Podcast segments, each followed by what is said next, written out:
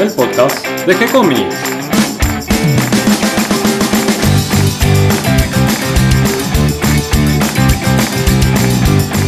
Muy bienvenidos a un nuevo episodio de G-Comics. Vamos a hablar hoy de algún tema sorprendente. Lo vamos a despistar con, con otro tema que de alguna manera está ligado al dibujo, pero tiene que ver con otra rama que es la animación. Me acompaña para esto Mario Working a mi derecha. ¿Cómo estás, Mario? Hola, Gonzalo. A la derecha virtual. Mario es dibujante, escritor, eh, guionista, eh, le gusta tocar el piano eh, y jugar a los juegos de rol. Y en sus ratos libres opera manos. sos cirujano de manos, ¿no es cierto, Mario? Así es. Nadie es perfecto. Y esa risa que escucharon es de Claudio Díaz, que está a mi izquierda, también virtual. ¿Cómo estás, Claudio? ¿Qué tal, Gonzalo? ¿Qué tal, Mario? ¿Cómo están ustedes? Claudio es escritor, es guionista de historietas, es dibujante también, no lo quiere reconocer, pero dibuja muy bien. Y actualmente está escribiendo una nueva novela. Pueden leer algo de, sus historias en el sitio web, donde compartimos eh, parte de La Reina de la Nigromancia, con dibujos de Claudio Andaur. Y hoy vamos a hablar de animación, vamos a continuar la segunda parte de stop motion, porque este tema nos quedó grande para un solo episodio y nos quedó un montón en el tintero. ¿Qué te parece, Claudio, si recordamos un poquito dónde quedamos para retomar desde ahí la, charla? Y lo último que mencionamos fue la amplia trayectoria y una gran cantidad de películas de Ray Harryhausen. Eh, y ya se nos estaba haciendo tarde y lo dimos un poco por terminado. Eh, pero sí, la verdad que es uno de los pilares de la animación cuadro por cuadro. Eh, y también hicimos un repaso muy grande desde el principio, de los orígenes de la animación cuadro a cuadro con figuras o muñecos animados, eh, desde el cine mudo y pasando luego por Willis O'Brien y otros animadores más del cine sonoro. Querías hacer también una aclaración de algo que dijiste en el programa pasado. Sí, es cierto, porque a veces hablo con, de algún tema como si fuera algo natural para mí, no me doy cuenta que quizás del otro lado eh, no saben de quién o de qué estoy hablando, y es cierto. Eh, yo mencioné que Víctor Iturralde era un animador argentino que había hecho animación directa sobre películas, raspando películas o pintando películas con anilina, un proceso que te permite hacer animación, pero que te produce una película única porque no se puede copiar, a menos que la filmes después de proyectada. Eh, y me olvidé de mencionar, o, no me di cuenta, pensé que todo el mundo lo conocía, pero Víctor Iturralde es, fue muy famoso en la televisión argentina porque tuvo durante años el programa dedicado a los chicos llamado Cine Club Infantil, en el cual traía películas animadas de todo el mundo y de toda clase de animación, eh, que mm, si no era en el ciclo de él, no, era imposible verlas porque no eran películas comerciales. Eran películas muy lindas, muy hermosas, muy eh, raras para, digamos, eh, para lo que los chicos podíamos ver en la televisión. En general iba los fines de semana, sábados o domingos temprano. Eh, y además fue eh, un gran eh, fanático de la ciencia ficción y la fantasía y, traductor también porque leía en inglés y además cuentan los que lo conocieron que él iba a las escuelas a proyectar películas, iba con su proyector tipo valija y que también organizaba eventos para, para que las películas que él tenía o conseguía se pudieran ver y llegaran a mucha más cantidad de espectadores. Una especie de de antecesor de Caloi en su tinta. Sí, sí, claramente, claramente. bueno. Totalmente. bueno, estaría bueno poder recuperar alguna de esas películas que, él mostraba, ¿no? Que, no, que no anduvieron. Hay algunas películas de él, de las que hizo él, que las rescataron en, ¿cómo se llama el programa de cine que va a la noche, eh, después de las 12 de la noche, o iba después de las 12 de la noche? Eh, Filmoteca. En Filmoteca las han proyectado eh, y sé que están online. Eh, el capitulito de Filmoteca donde proyectan las películas que él dibujaba y animaba directamente sobre el film, eh, están subidos y se pueden ver. Pero no hay programas de la época porque mm, creo que él hizo todos los años 70 y principios de los 80 y no hay no hay copias ni videos de, los programas que él hacía por la televisión. Hicimos un recorrido eh, desde la época del cine mudo, de los comienzos del cine, por aquella época también comenzó la animación y mm, recorrimos eh, varios países, eh, incluso nombramos eh, algunos precursores aquí en Argentina, así muy al pasar, y nombramos este, animadores franceses, norteamericanos, animadores rusos, eh, y ahora me parece que podríamos dar una vuelta por Inglaterra. Y lo podemos tomar porque, la, la, la, el stop motion con plastilina fue muy temprano, al principio del siglo, aparecieron las primeras películas de animación con plastilina, y después prácticamente queda como desplazado, pues se usan más muñecos, y en los 60, los 60, digamos, tempranos y medianos, en, Estados Unidos hay un tipo que se llama Will Binton, que, le da mucho impulso, creo que está en California él, incluso hace una de los primeros films, digamos, todos hechos con plastilina, de hecho creo que ganó un Oscar por uno que hizo la vida de Mark Twain, las aventuras de Mark Twain. Ah, sí, sí. Es muy lindo, realmente un trabajo infernal. Y después se hizo más famoso por unas cosas medio comerciales de unas este, pasas de uva eh, para una empresa que vendía que cantaban y la verdad que estaban muy buenas. Acá te acordás que se habían hecho en los 60 algo parecido con las ardillitas de una marca de Ginebra que se llamaba Ginebra Llave, entonces sí, también usaban. Y esto es parecido pero con pasas de uva animadas de plástico. Y, y en Inglaterra más o menos un poquitito más tardío, ¿no? En los 70 eh, aparece un estudio que va a ser tal vez el más importante de animación, a, mi juicio, ¿no? En Inglaterra, que como vos lo mencionaste, Claudio, son los estudios Artman. Claro. Eh, en realidad lo, lo, forman dos tipos, Peter Lord y ah, David Sprocks, o así, que experimentaron toda forma de animación y empezaron con animación de celuloide, ¿no? Con un personaje tipo superhéroe medio ridículo que se llamaba Artman, parecido a Artbar, a Oso Hormiguero. claro. Claro. Y entonces quedó como su personaje se llamaba Batman, armaron el estudio en base a eso. Y empezaron a hacer también unos experimentos con plastilina y, crearon unos personajitos divertidos y de ahí salió su personaje más importante que se llamaba Morph, Aventuras de Morph, un personaje todo de plastilina. Y este estudio cuando empieza a crecer y empieza a ser famoso, ellos contratan varios animadores más, entre los cuales hay un fenómeno, para mí el, mejor animador de plastilina que hay, que es Nick Park. Eh, es interesante porque yo vi un reportaje a Nick Park y uno de sus inspiradores fue Ray Harryhausen. Claro. Dice que la primera película que le voló la cabeza, bueno, entiendo por qué también, fue la que vos mencionaste, este, porque le encantaban los dinosaurios y por supuesto es, Raquel Welch, ¿no? Claro, un millón de años antes de Cristo. Exactamente. Y, dice que le fascinó y él empezó temprano, casi como Ray Harryhausen, a hacer sus propias películas y usar eh, plástico. Eh, eh, Nick Parker estudiaba cine, dibuja bárbaro, qué sé yo, y, cuando lo contratan, digamos, él ya estaba trabajando en sus personajes que van a ser, para mí, una maravilla que hay, stop motion, que son Wallace y Gromit. Sí y él con, bueno, con Artman él trabaja, no sé si se acuerdan, eh, Peter Gabriel tenía un, tema que se hizo muy famoso porque se llamaba Sledgehammer. Sí, sí, me acuerdo. Está todo animado con stop motion que lo hizo Artman y ahí que hace sus primeras armas. Ah, después en los 80 se queda trabajando con ellos. Y ahí, bueno, nada, a partir de ahí es todo una mejor que la otra. Eh, él trabaja en una, una, una película, va, es un corto, se llama Creature Comfort, sobre animales que son zoológicos, es un reportaje que ganó el Oscar en el 89 y, y él estaba trabajando en su primera primer corto de Wallace y que también sale ese año, pero que bueno, él se gana a sí mismo. Sale, para mí uno de los más lindos cortos de Wallace y Gromit que es Un día en la luna, se tradujo Grand Day Out. Claro, que viajan a la luna para comer queso, como es toda de queso.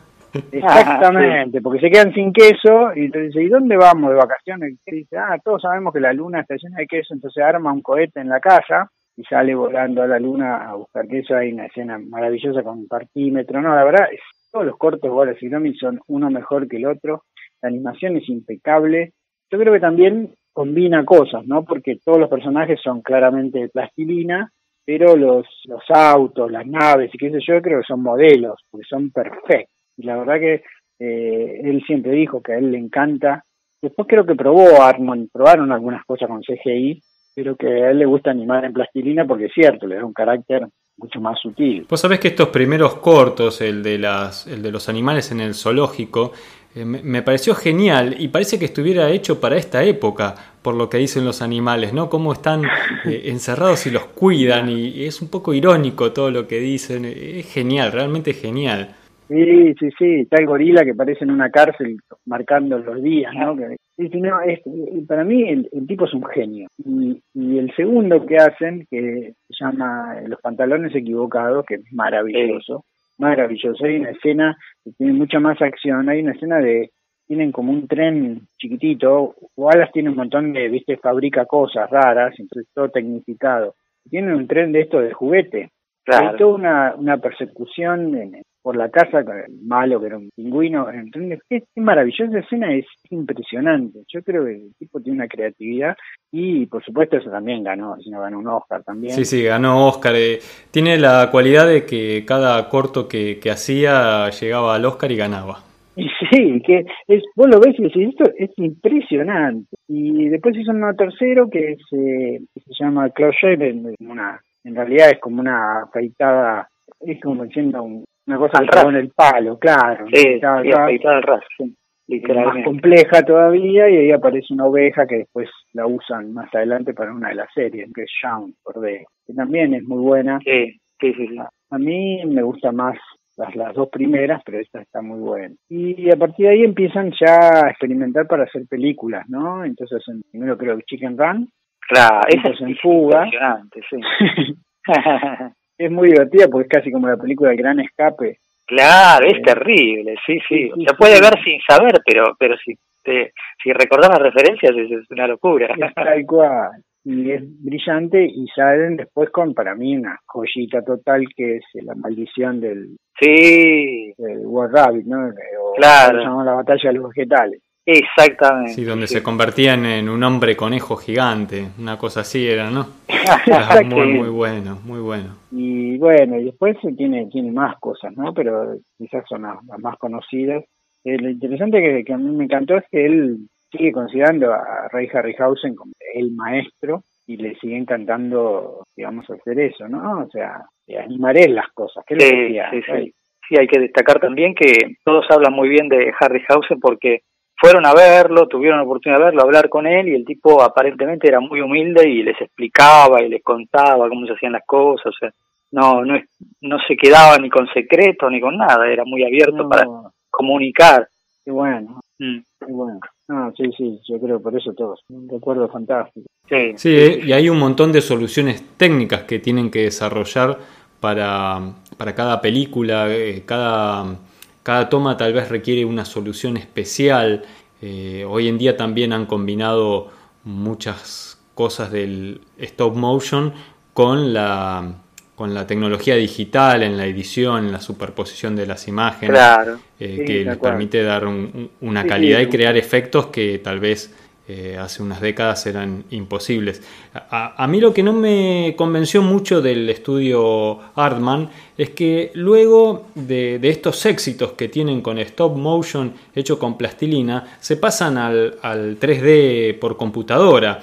Mm, claro, imitan eh, esta misma estética de los muñecos hechos en plastilina, pero están claramente hechos en computadora y me parece que, que pierden eh, esa fantasía, ¿no? Se vuelven, están muy bien las películas, eh, pero no, no, no, no es lo mismo. Hay algo, hay como se pierde una, mm, eh, sí, se pierde la identidad quizás, porque pueden incluso hasta quedar mejor y sin embargo pierden eh, el alma que le ponía el animador, porque ahora ya no es un animador, es una troupe de animadores. son como 40. Y claro, y unas 40 computadoras al unísono eh, formateando, o, no sé cómo es que se dice, la, la, la, la, sucesión de imágenes que van a formar la escena.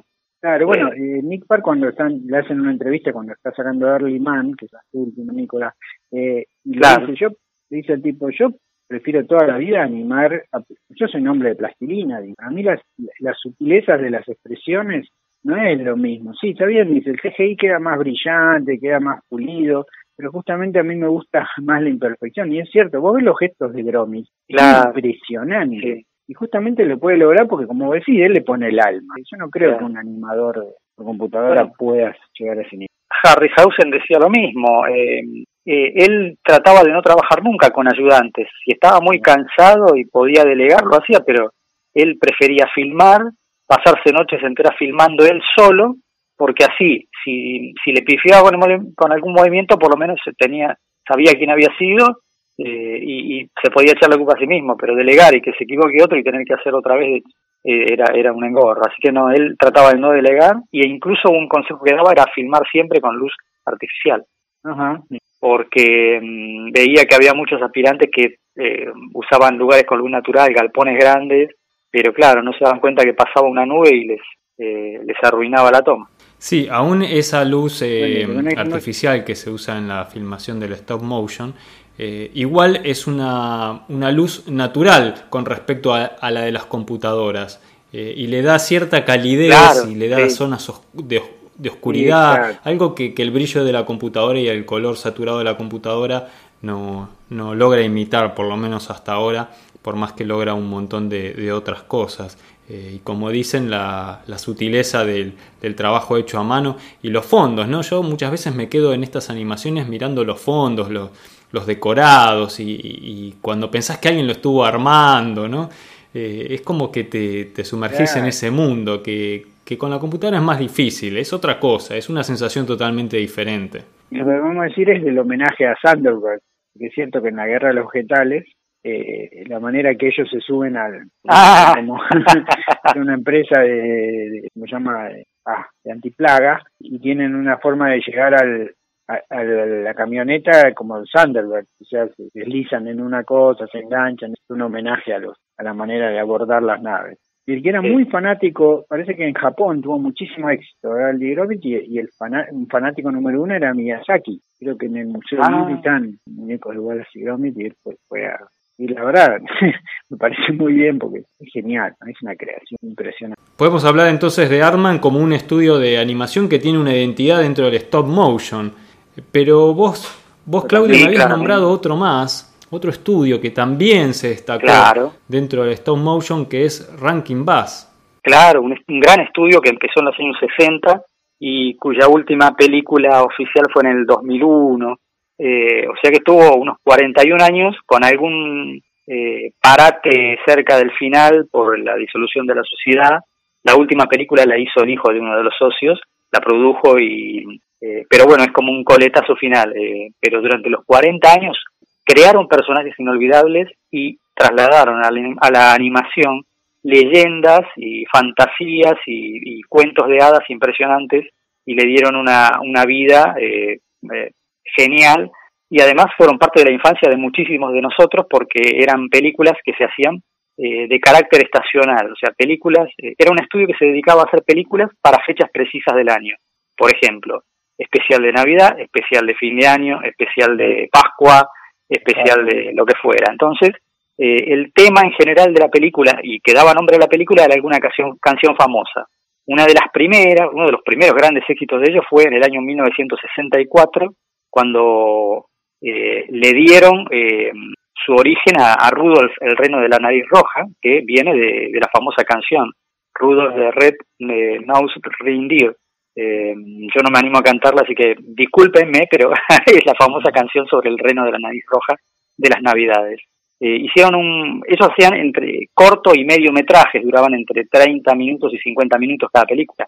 Y la historia de Rudolf, de cómo al principio eh, cuando nace lo rechazan porque tiene la nariz así, eh, luminosa y después él se va con otros con otros rechazados con animales y, un, y un duende rechazado que no quería hacer juguetes sino que quería ser dentista eh, y se van por ahí por el mundo y viviendo aventuras hasta que al final vuelve de grande a, los terrenos los territorios de, de, Santa Claus y justo el viejo Santa necesitaba eh, atravesar una tormenta de nieve y entonces gracias a la nariz luminosa de Rudolf lo logra y por lo tanto lo nombra uno de sus de sus renos eh, principales, o sea, como, como toda una historia de similar al patito feo, pero alrededor del personaje de Rudolf.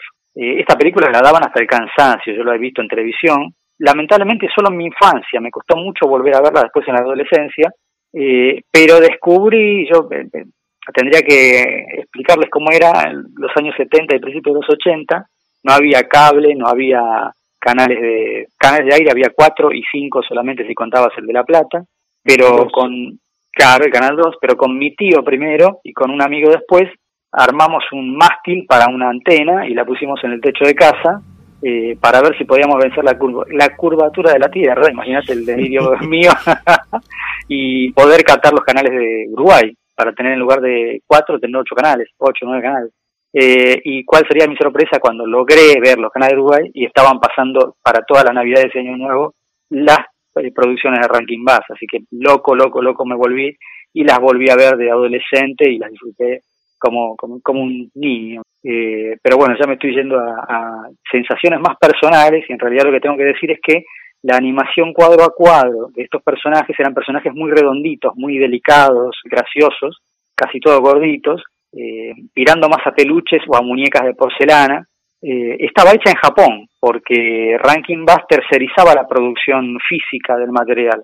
Ellos hacían los guiones, eh, conseguían las voces, eh, entre las voces que se prestaron a, los cortos estuvieron Fred Astaire, Red Skelton, grandes personalidades de, bueno, Boris Karloff, ya vamos a hablar de él en, la película Mad Monster Party, muchísima gente puso su, muchísimo, era, era casi un orgullo participar poniendo la voz en alguna de las producciones de Rankin Bass.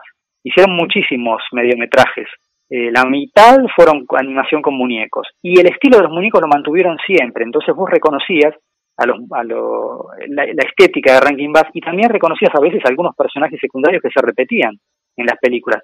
No te voy a decir que era como el universo de Marvel, pero era muy común que, por ejemplo, Rudolph apareciera más de una vez, eh, que mm, eh, Juanito Escarcha, la traducción latina de Jack Frost, apareciera en más de una película. Santa Claus aparece, bueno, eh, Papá Noel para nosotros aparece en más de una película también, e incluso se tomaron el atrevimiento de contar el origen de Santa Claus dos veces, en dos películas. En una, adaptando la novela de Lyman Frank Baum, eh, La vida y obra de Santa Claus, creo que sería la traducción al castellano, eh, y después hicieron otra versión, no, perdón, antes de esa hicieron otra versión en la cual contaron ellos la vida de, de Papá Noel desde su perspectiva, también con un origen así mágico, en un pueblo de duendes, eh, un chico que es abandonado y criado por los duendes se va convirtiendo después de grande en, en alguien que quiere repartir eh, la bondad por el mundo y va regalando juguetes que los duendes hacen con la intención de regalárselo a, a, los chicos precisamente, pero no podían porque ellos no podían salir de su mundo mágico, entonces el que se encarga de repartirlos es quien después se va a transformar en Papá Noel.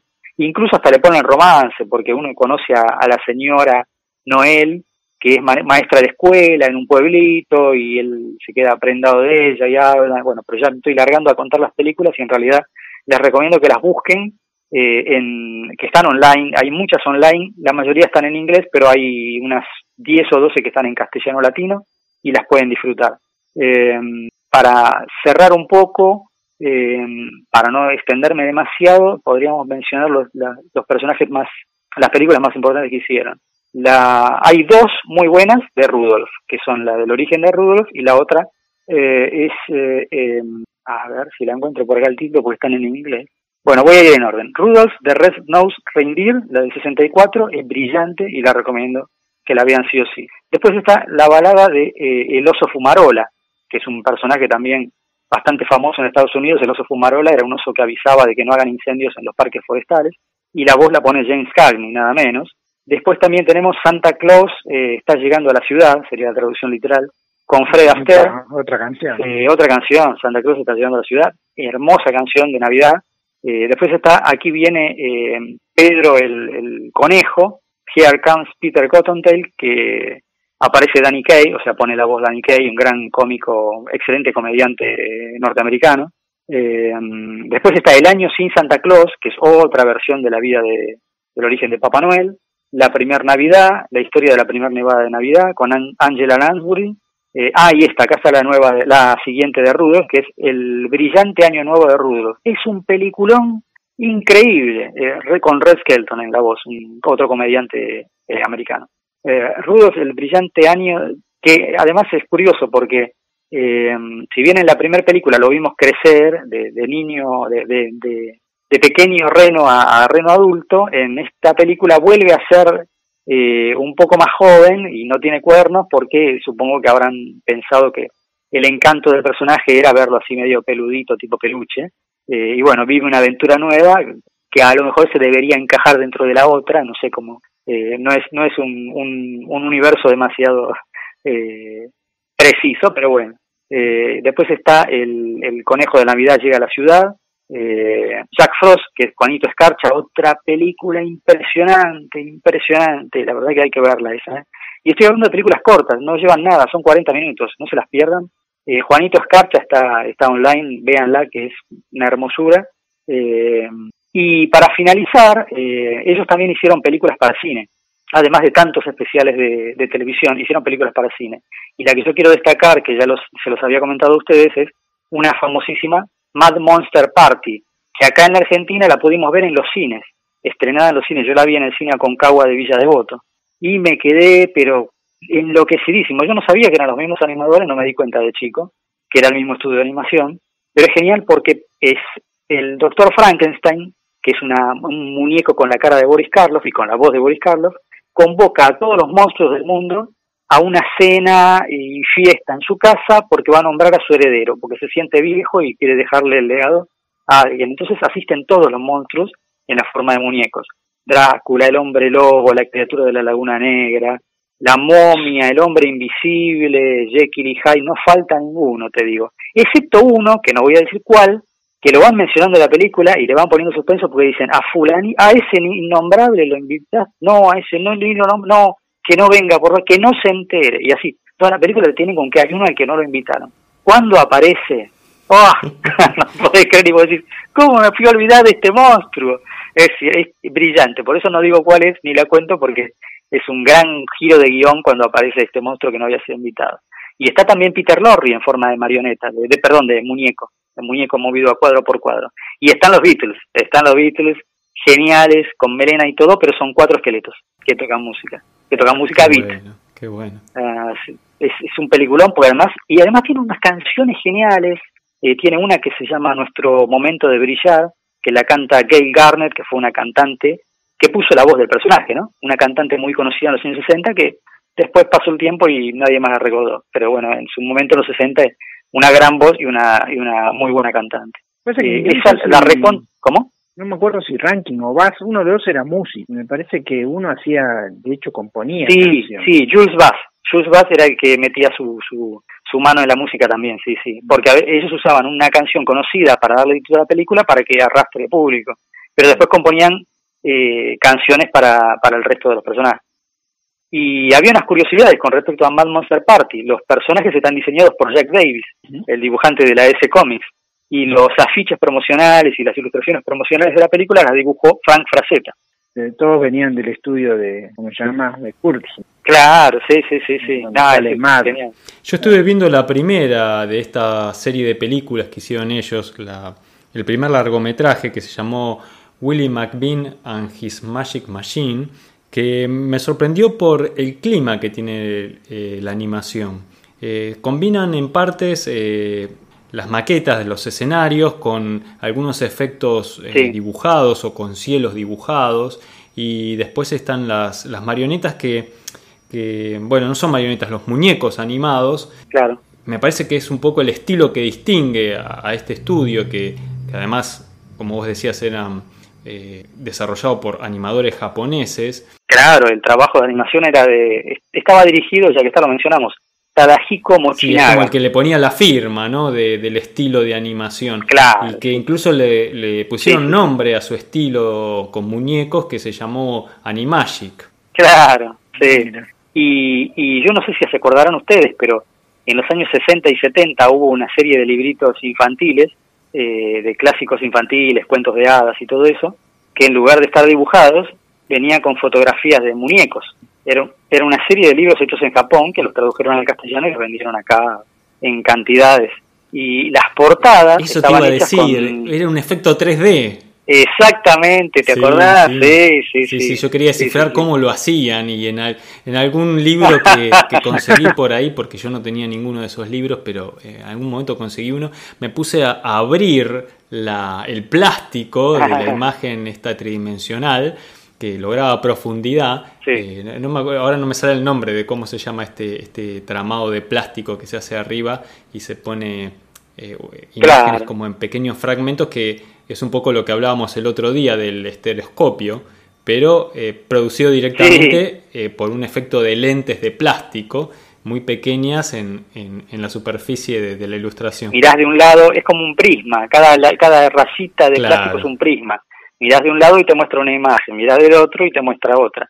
Entonces ves al muñeco en 3D. Y eran hermosos esos, esos libritos. Yo no tengo ninguno, la verdad que mal hecho, pero no conservé. Eh, el estudio de Rankin Bass, eh, además, no solo se dedicó a la animación eh, con muñecos, sino que también hacía animación tradicional, la dibujada, con la cual también trabajó con, los estudios japoneses, como con la Toei Animation. También hizo películas, hizo un montón de cortos para televisión. Y, muchos de estos animadores, tanto los que trabajaron con, con muñecos como los que trabajaron con la animación tradicional, unos cuantos después terminaron trabajando en el estudio Ghibli.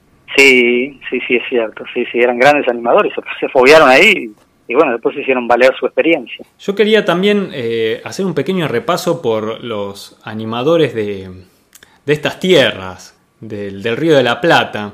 Eh, habíamos nombrado la vez pasada a Quirino Cristiani, que si bien él es italiano de, nacimiento, es argentino por elección, que fue un precursor de, la animación y de los largometrajes animados, que, trabajó con la técnica del stop motion con figuritas recortadas de cartón y filmando cuadro a cuadro. Pero tenemos eh, un par de ejemplos mucho más actuales.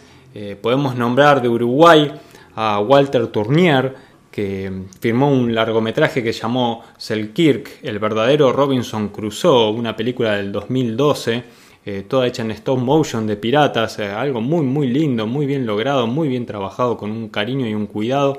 Un trabajo hermoso, además tiene un montón de cortometrajes. Uno que me encantó es eh, chatarra que está hecho con unos eh, muñecos animados todos con, restos de, metales, pedazos de bicicletas, cadenas, tornillos. Eh, una historia cortita pero muy muy linda que uno se queda con ganas de que siga la historia.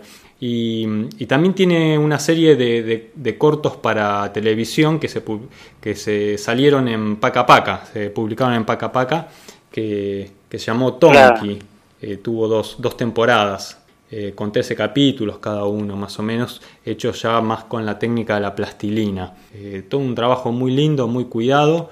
Y ahí en Pacapaca también hay varios ejemplos más de animación en stop motion de, diferentes animadores. Pero de aquí de Argentina quería destacar también a Juan Pablo Zaramela, que, que trabaja particularmente en el estilo del stop motion, eh, tiene un cortometraje que se llamó Luminaris, que, tiene, no sé, incontables premios en todo el mundo, eh, pero que está hecho con actores. No sé si lo vieron, es muy muy lindo y trabaja con, no sé cómo lo han hecho, hace un trabajo tremendo porque los actores por momentos van siguiendo el movimiento de la luz del sol y está filmado en la ciudad con los personajes que se van desplazando, eh, patinando sobre el asfalto y, eh, se tragan unas, para trabajar, eh, tragan unas bolitas de vidrio que, con la que escupen unos foquitos.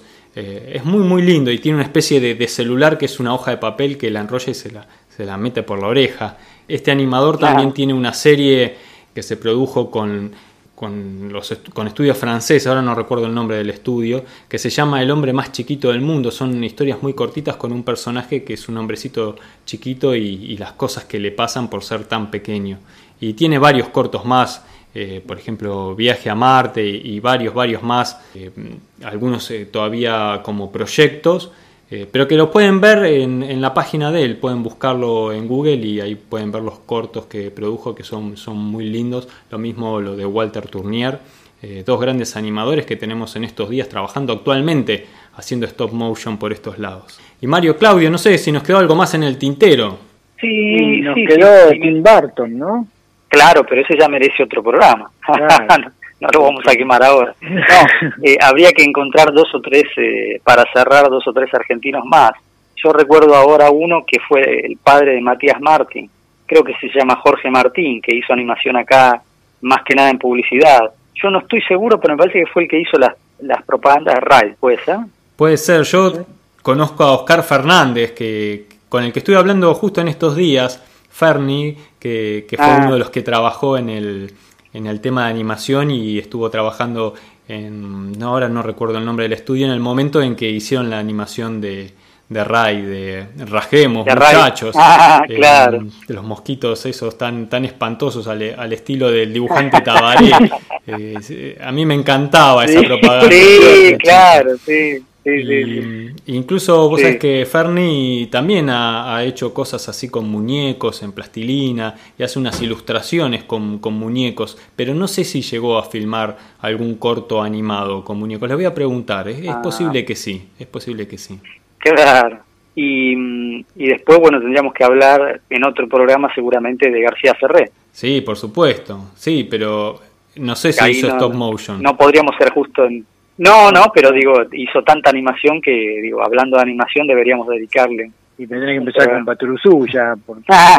Sí, sí, sí, bueno, claro, ahí quedó el, el, largometraje frustrado, ¿no? Que no, no, nunca pudo ser, que quedó en un cortometraje de Paturuzú. Pero eso ya es animación por celuloide, la animación tradicional. Sí, sí, sí, pero sí, podemos hacer un programa sobre eso y incluir también toda la época del estudio de Jaime Díaz. Eh, podemos entrevistar a algunos de los dibujantes que estuvieron trabajando en aquella época. Que, dibujaron, de todo, eh, cosas para Disney, eh, películas enteras, hicieron los pitufos.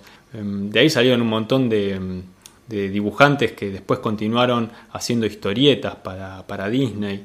Sí, sí, tenemos un montón para hablar de, animación, así que bueno, vamos a dejarlo para un próximo episodio.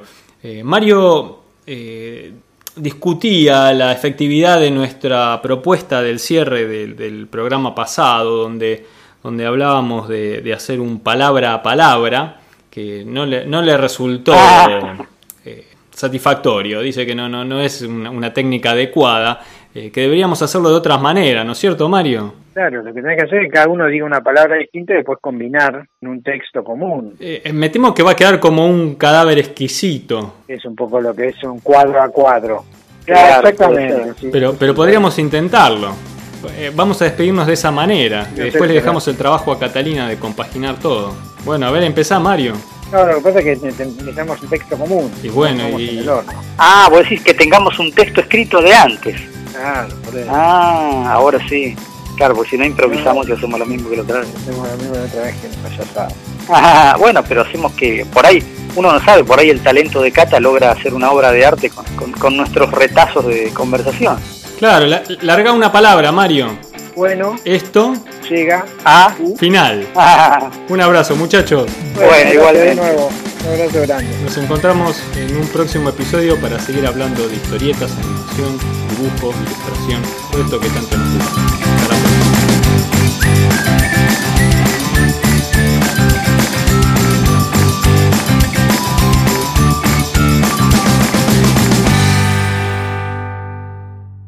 Pero es interesante porque, a ver, son todos primos hermanos, vos te das cuenta el cine, la animación, el cuadro a cuadro, plastilina, eh, este tipo mm, dibuja bárbaro, estudiaba cine.